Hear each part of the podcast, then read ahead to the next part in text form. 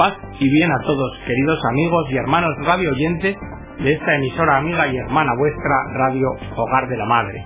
Bienvenidos a una nueva edición del programa El Galeón.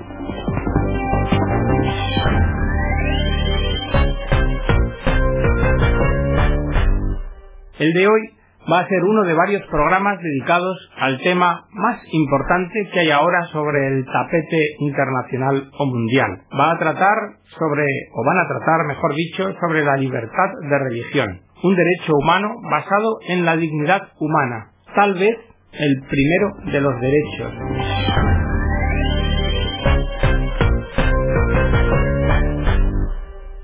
La primera enmienda a la Constitución de los Estados Unidos lo consagra. Vamos a comenzar este programa dando datos acerca del estado de la libertad de religión en el panorama internacional. Posteriormente hablaremos de situaciones de persecución. Nos referiremos a la situación en España y también por qué la libertad de religión es un factor esencial para mantener la paz. Si entendéis que puede ser de vuestro interés, os aguardamos en los próximos minutos. Unos 350 millones de cristianos sufren persecución o discriminación religiosa en el mundo en estos tiempos.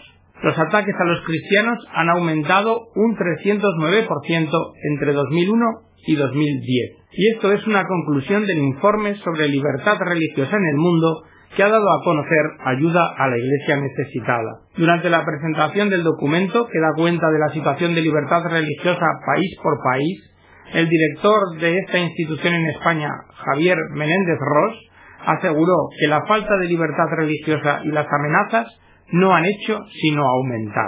Así, en los países de la denominada por los medios de comunicación primavera árabe, es donde se registra un mayor retroceso en la libertad de los cristianos para expresar su credo religioso. Egipto, Túnez, Libia son países donde la inseguridad de los cristianos ha aumentado exponencialmente. Una situación similar en algunos países de África como Kenia, Mali, Nigeria, Chad y Sudán, con el aumento de los grupos radicales islamistas. También China se suma a la larga lista de países donde aumenta la discriminación por estos motivos.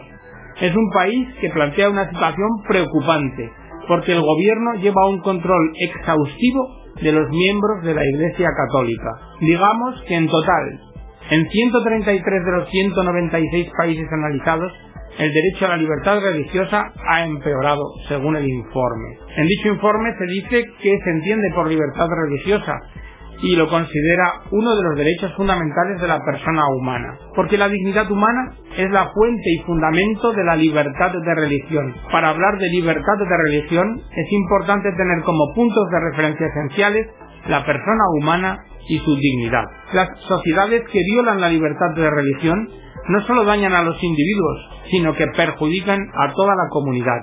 En el acto de presentación del documento, el profesor de Derecho Internacional Nicholas Michael afirmó, las sociedades que violan la libertad de religión no solo dañan a los individuos, sino que perjudican a toda la comunidad. Aunque el camino a una actitud abierta y constructiva esté lleno de dificultades, es el único coherente con el respeto a la dignidad de cada persona, así como con el bien de toda la comunidad humana.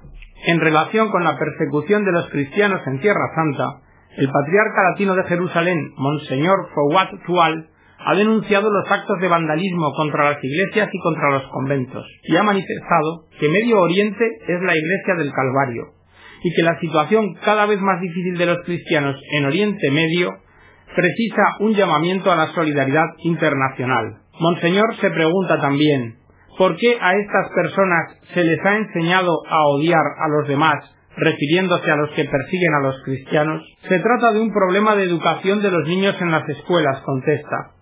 Es cierto que las autoridades israelíes por una parte condenan estos actos, pero sin embargo no hemos visto otros resultados que meras palabras, y los culpables no son detenidos. También es preocupante la situación en Siria. No la podemos olvidar. No podemos silenciar la situación de los cristianos que viven allí. En cuanto a los refugiados, especialmente los de Jordania, el patriarca actual recordó que hasta ahora Jordania ha sido el único país donde hay estabilidad y donde los cristianos y los no cristianos pueden refugiarse, como es el caso de muchos iraquíes, sirios y egipcios desplazados que ahora se encuentran allí buscando trabajo. En cuanto a la persecución religiosa, hay que tener en cuenta también que en Estados Unidos una petición online ha solicitado de la Casa Blanca considerar a la Iglesia Católica como un grupo de odio por su posición y perspectiva sobre el matrimonio. Peter Sprigg, miembro del Departamento de Estudios Políticos del Family Research Council, ha señalado en Washington que esta petición revela una agenda subyacente y oculta que no es la de prevenir crímenes violentos, sino la de estigmatizar una desaprobación de la agenda homosexual y esencialmente silenciarnos. Sprigg explicó que solicitar que se etiquete como grupo de odio a las organizaciones que se oponen moralmente a redefinir el matrimonio es un insulto diseñado para sacarnos del debate público. Por otra parte, el profesor de Relaciones Internacionales de la Universidad Católica de América en Washington, Marianne Cusimano Love, ha explicado en un artículo en la revista América que el mensaje del Papa Benedicto XVI para la Jornada Mundial de la Paz de 2011 se ha centrado en la libertad religiosa como camino de la paz, porque la libertad religiosa es una cuestión esencial en el mantenimiento de la paz. Así dice el profesor Cusimano. La relación quizás no salte a la vista de inmediato, porque la libertad religiosa a menudo se mira desde el punto de vista de los derechos humanos y no como un tema de seguridad, pero sin embargo atañe a ambos. El Instituto de Investigación Internacional de la Paz de Estocolmo dice que actualmente hay en el mundo conflictos armados de gran intensidad en 16 lugares. Estos conflictos son las guerras más terribles, aquellas donde más de mil personas han muerto en el año anterior por acción directa de los combates. Nueve de estos 16 países, donde se dan los peores conflictos del mundo, están entre aquellos donde más se atenta contra la libertad religiosa, y son Sudán, Pakistán, Irak, Myanmar, la antigua Birmania, Afganistán, Somalia, India, Turquía y Sri Lanka. En otros dos países, los conflictos armados también tienen dimensión religiosa de proporciones, como son Filipinas e Israel. Continúa el profesor diciendo que a pesar de que no existe una persecución oficial por parte del Estado en estos dos países y que no están incluidos en las listas de observación de la Comisión, en ellos, las minorías religiosas se sienten y describen como perseguidas. Pueden profesar su fe, pero sienten que su filiación religiosa les hace degradarse como ciudadanos a una segunda clase. El índice global de paz califica la paz de un país de acuerdo a una variedad de aspectos, además de a los conflictos armados de gran escala, e incluye manifestaciones violentas, inestabilidad política, cantidades de presos o reclusos, número de homicidios y la dimensión de las fuerzas de seguridad interior. Al menos cinco de los países menos pacíficos y la mayoría de los diez que tienen peor puntuación en el índice están también entre los países con peores índices de libertad religiosa. Y a la inversa, todos los 30 países más pacíficos tienen buenos índices de libertad religiosa. El informe de seguridad humana de 2010 acota que cuatro de los cinco conflictos más letales, Irak, Afganistán, Somalia y Pakistán se relacionan con insurgentes islámicos que rechazan la libertad de culto. Y se pregunta el profesor Cusimano, ¿es acaso una mera coincidencia que los países donde hay guerras reprimen la libertad de culto, mientras que los países pacíficos se ejerce aquella libertad? Y contesta no. En el ámbito académico decimos que la correlación no establece la causa, y generalmente la violencia es sobredeterminada. Las guerras y la violencia obedecen a muchas causas, generalmente económicas y políticas, y a veces se intensifican con factores religiosos. El problema, dice, no está en la religión en sí, que no es ni siempre pacífica ni siempre violenta. La pregunta es, ¿bajo qué condiciones, qué tipo de religiones ayudarán a la paz y cuáles a la guerra? Y aquí, la libertad religiosa se muestra como clave. En aquellos lugares donde el Estado reprime a los grupos religiosos, lo que generalmente sigue es la violencia.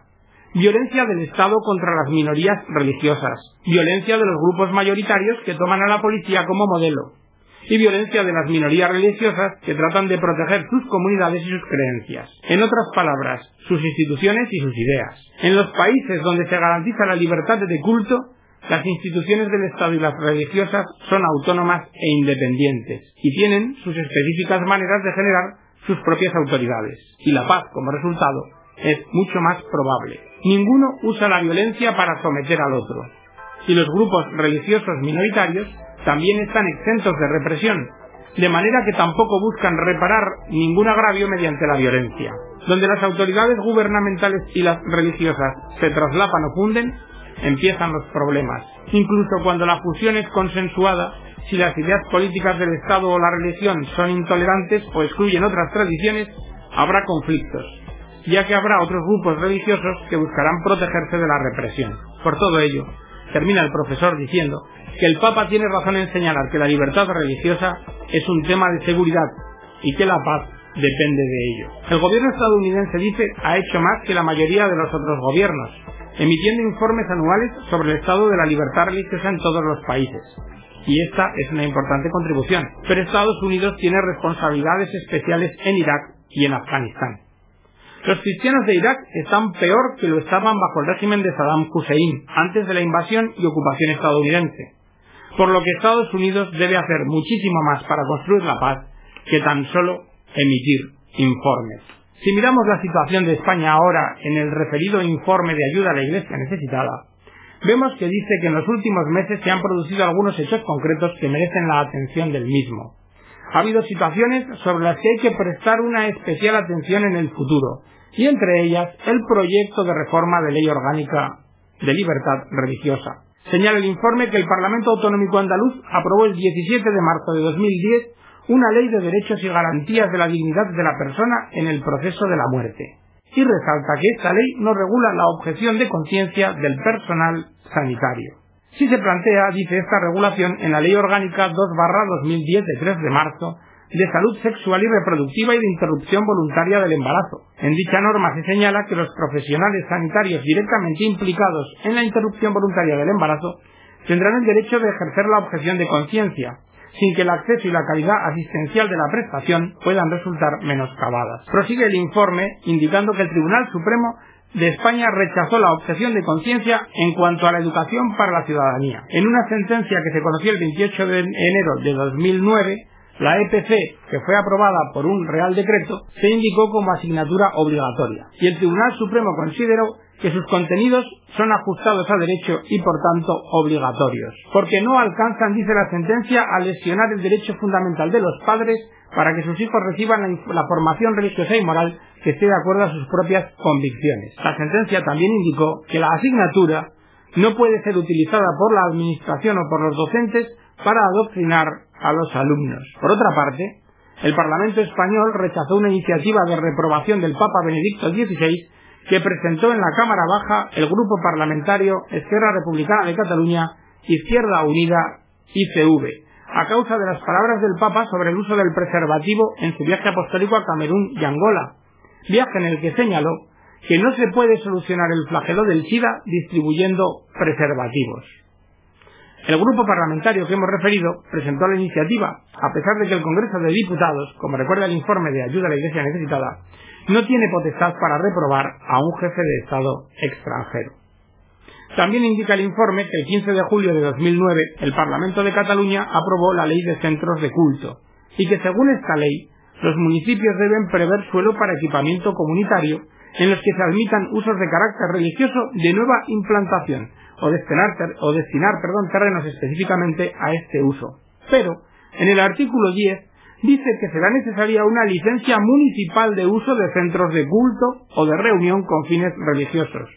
Lo que deja, indica el informe, en manos de los consistorios municipales y, por tanto, de una decisión política la concesión o no de estas licencias. También se hace referencia que el Consejo de Ministros aprobó el 12 de diciembre de 2008 el Plan de Derechos Humanos, que incluye la modificación de la Ley Orgánica de Libertad Religiosa de 1980, y que esta reforma pendiente de aprobación en el momento de elaboración del informe debía abordar de forma especial el tema de la presencia de símbolos religiosos en los actos públicos, y que según el contenido que se había conocido del borrador, en él se decía que no se podrían exhibir símbolos religiosos en edificios públicos y en actos oficiales no se podrían incluir celebraciones religiosas. Esta ley, según el borrador, dedicaba un capítulo a la laicidad del Estado, donde se preveía además en dicha norma equiparar a los mormones, a los testigos de Jehová, a los budistas y a los ortodoxos con aquellas confesiones que ya tenían suscritos acuerdos con el Estado. Otro tema pendiente de dicha reforma es el de la objeción de la conciencia. En el cual, según parece ser el borrador decía, que las convicciones o creencias no eximirían del cumplimiento de las leyes ni exculparían de su cumplimiento. Y este es el apunte del documento de ayuda a la Iglesia necesitada sobre libertad religiosa en España. Pues bien, continuando con la materia, leemos en Forum Libertas que la cristianofobia se extiende en España. Así, en una noticia de 2011, dice, obras de teatro pagadas por las administraciones públicas se burlan de los cristianos, iglesias que son agredidas, capillas universitarias profanadas y procesiones ateas para castigar a la conciencia católica en Semana Santa. La persecución religiosa en España viene sacudiendo la actualidad católica de manera más relevante en los últimos meses y ha cobrado especial énfasis esta violencia contra lo cristiano en Cataluña. A la progresiva expulsión de la clase de religión de las aulas por iniciativa de centros públicos que infringen de esta forma la ley, hay que sumar la quema de parroquias como la que acaeció recientemente en la iglesia de San Vicente de Sarria en Barcelona, donde la noche del 23 al 24 de marzo de 2011 unos desconocidos rociaron con gasolina la puerta de la parroquia y acto seguido le prendieron fuego. Otro caso es el del Teatro Nacional de Cataluña, cuyo último responsable es el consejero de Cultura, Ferran Mascarell, dice esta página web. El teatro ingresó en su programación dos obras de teatro anticristiano. A la discutida y criticada por aburrida Gang Bang le siguió Musicolepsia, Rapsodia para siete putas. A estos episodios hay que sumar los sucedidos en la capilla de la Facultad de Económicas de Barcelona, desde la universidad, que fue atacada por grupos de estudiantes que impidieron el habitual funcionamiento de la misa de los miércoles. En el resto de España también se están dando nuevos casos de ataques a lo cristiano. Dice la página de Forum, la capilla de Somosaguas de la Universidad Complutense de Madrid también fue objeto del homosexualismo político, cuando estudiantes de esta tendencia y simpatizantes irrumpieron en el templo para gritar proclamas anticatólicas y profanar el lugar de culto. La última hora de la cristianofobia en España nos dejó dos lamentables noticias el año pasado. Una fue que Ateos de Madrid amenazó con castigar a los católicos en Jueves Santo. La iniciativa llamada Procesión Atea pretendía recorrer el centro de Madrid pasando por plazas y calles, con nombres inspirados en motivos de la fe cristiana. Y esta iniciativa, según los organizadores, era para castigar la conciencia católica. Así, los organizadores anunciaron por Internet que su manifestación incluiría la representación de pasos con nombres ofensivos y sacios, como la Hermandad de la Santa Pedofilia, la Cofradía del Papa del Santo Latrocinio o la Cofradía de la Virgen del mismísimo Coño. Paralelamente, el obispo de Córdoba, don Demetrio Fernández, ha visto cómo Izquierda Unida le pedía que dejara de visitar colegios públicos de la provincia, pues según la coalición estaba intentando adoctrinar al alumnado gracias a la permisividad de la Junta de Andalucía. Y siguiendo con Monseñor Demetrio Fernández, en este mismo año, en enero de 2013, publicó una carta semanal en la que advirtió que esta ideología hace un daño tremendo en la conciencia de los niños, de los adolescentes y de los jóvenes. Monseñor decía, la ideología de género destroza la familia, rompe todo lazo del hombre con Dios a través de su propia naturaleza. Sitúa al hombre por encima de Dios y entonces Dios ya no es necesario para nada, sino que hemos de prescindir de él, porque Dios es un obstáculo para la libertad del hombre. Y terminaba su carta diciendo, y sin embargo, una de las realidades más bonitas de la vida es la familia, la familia según su estructura originaria, donde existe un padre y una madre, porque hay un varón y una mujer, iguales en dignidad, distintos y complementarios, donde hay hijos que brotan naturalmente del abrazo amoroso de los padres. La apertura a la vida prolonga el amor de los padres en los hijos, una familia donde también hay hermanos y abuelos y tíos y primos y otros parientes. Qué bonita es la familia tal como Dios la ha pensado. Dios quiere el bien del hombre y por eso ha inventado la familia. Pero la familia necesita la redención de Cristo, porque Herodes sigue vivo y no solo mata inocentes en el seno materno, sino que intenta mentalizar a nuestros niños, adolescentes y jóvenes con esta ideología, queriendo hacerles ver que hay otros tipos de familia. Continuando con la página de Forum Libertas, leemos el 9 de enero de 2013 en el apartado Religión. El goteo de ataques a la Iglesia Católica y sus miembros en todo el mundo son constantes. Uno de los más recientes es el ataque del portavoz de la Junta de Andalucía, Miguel Ángel Vázquez, a Monseñor Demetrio Fernández, obispo de Córdoba, al que propuso el pasado viernes 4 de enero poner un bozal por denunciar en la carta que hemos visto anteriormente el daño que la ideología de género está causando a las personas y a las familias. Este representante político, en su artículo Un bozal para Monseñor, decía, entre otras cosas, el obispo de Córdoba, Demetrio Fernández, es un representante genuino del fanatismo religioso, y se siente muy a gusto pisando charcos que incomodan a la inmensa mayoría. Monseñor se ejercita de provocador, azuzando polémicas que chocan contra los derechos individuales y colectivos recogidos en la Constitución. Su última salida de tono ha sido un ataque frontal contra la ideología de género, es decir, dice este autor, contra la igualdad real y efectiva entre hombres y mujeres. Proseguía, la posición del obispo no puede ser más reaccionaria. Se adentra hasta el tuétano en los terrenos de la misoginia, el machismo y la discriminación por razón de sexo. El alejamiento del pensamiento católico de la realidad social se hace cada vez más insalvable y más insufrible. Antes que renunciar a la igualdad, decía más adelante en su carta, prefiero arder en los infiernos si es que existen.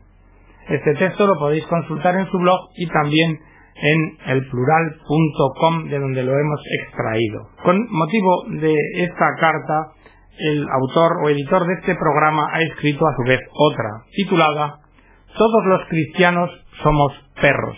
En esta hora en que vivimos resulta de nuevo que quienes proclaman la verdad son perros y sus argumentos ladridos.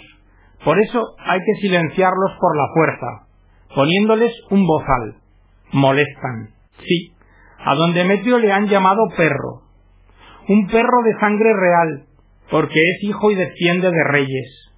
Un perro que haciendo honor a su pedigrí lucha con valor para vencer el reino del pecado, y que con entrega de los dones recibidos sirve a su grey en la justicia y en la caridad. Un perro sacerdotal, porque unido a Cristo ofrece y se sacrifica por sus hermanos, incluyendo en primer lugar a los que lo denigran, pues no necesitan médico los que están sanos, sino los que están mal. Un perro profeta, porque con su palabra viva testimonia y llama a todos a acoger el Evangelio. Don Demetrio, en su humilde grandeza, donde Dios del que nos ha mostrado a todos no gloriarse, no ha devuelto la injuria. Y más, se ha ofrecido amorosamente a dialogar desde la razón con aquellos mismos que a él le niegan ese derecho.